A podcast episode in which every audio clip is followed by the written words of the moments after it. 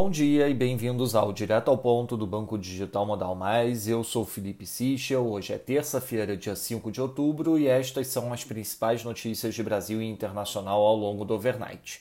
Começando pelo Brasil, em relação à reforma tributária, segundo o Estadão, depois de um acordo entre Senado e Câmara, o senador Roberto Rocha apresentará hoje seu parecer à PEC 110, que simplifica os impostos sobre o consumo o relatório trará uma trava para que não haja aumento da carga tributária.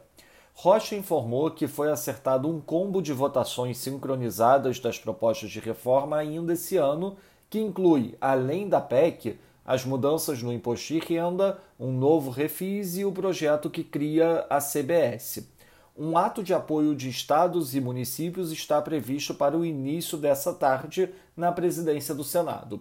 Já a expectativa do relator é de que a PEC seja votada na CCJ em meados de outubro. Especificamente em relação à reforma do IR, o Correio Brasiliense levanta a possibilidade de uma nova perda do momento do projeto no Senado por conta das revelações da conta offshore do ministro Paulo Guedes. Em relação ao marco legal das ferrovias, o governo e o setor privado avaliam que o texto mais recente do projeto impõe dificuldades aos investidores e coloca em risco boa parte dos 14 projetos de estradas de ferro apresentados ao Ministério da Infraestrutura nas últimas semanas. Um dos principais impasses está na inclusão pelo relator do PLS 261, que dá reserva de capacidade por concurso aberto nos novos contratos. Segundo o valor, o relator avisou nos bastidores que não fará mais ajustes. Por causa disso, o único caminho seria alterar o projeto diretamente no plenário. Em relação às eleições de 2022, segundo a Folha, apesar de demonstrar resistência à entrada de Jair Bolsonaro no PP, o presidente da Câmara, Arthur Lira, disse a pessoas próximas que não vai atuar para barrar a entrada do mandatário no partido.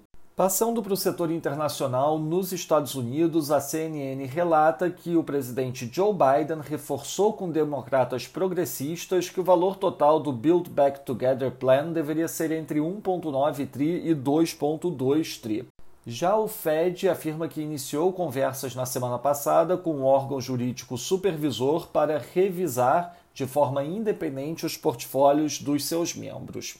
No Reino Unido, o Services PMI final de setembro ficou em 55,4, acima da leitura flash 54,6. Com isso, o Composite PMI teve leitura de 54,9, acima do flash 54,1. Na zona do euro, revisão marginalmente altista no Services PMI de 56,3 para 56,4. Com isso, a leitura Composite saiu de 56,1 para 56,2. Destaque para a revisão na leitura da Alemanha de 56 no flash para 56.2 do Services PMI. Na Espanha, o Services PMI teve leitura de 56.9, abaixo do esperado 58.2.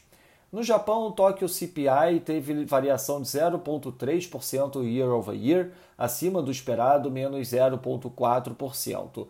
A leitura subjacente teve leitura de menos 0,1% year over year, em linha com o esperado. Na Austrália, o RBA manteve a taxa de juros inalterada, conforme esperado. A autoridade monetária voltou a reforçar que não espera uma elevação dos juros até 2024.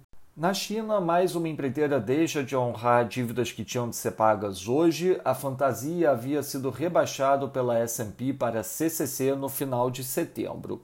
Fora isso, no overnight, a Fitch rebaixou a empreiteira Cynic e atribuiu alta probabilidade de default para a empresa. Na agenda do dia, destaque para a divulgação da PIN no Brasil, nossa expectativa de variação de menos 0,5% mês a mês com ajuste sazonal. Divulgação ocorrerá às 9 da manhã. Às 9h30 da manhã, a divulgação da balança comercial nos Estados Unidos e às 11 da manhã, a divulgação do ISM Services também nos Estados Unidos. Ao longo do overnight, teremos a decisão do Banco Central da Nova Zelândia.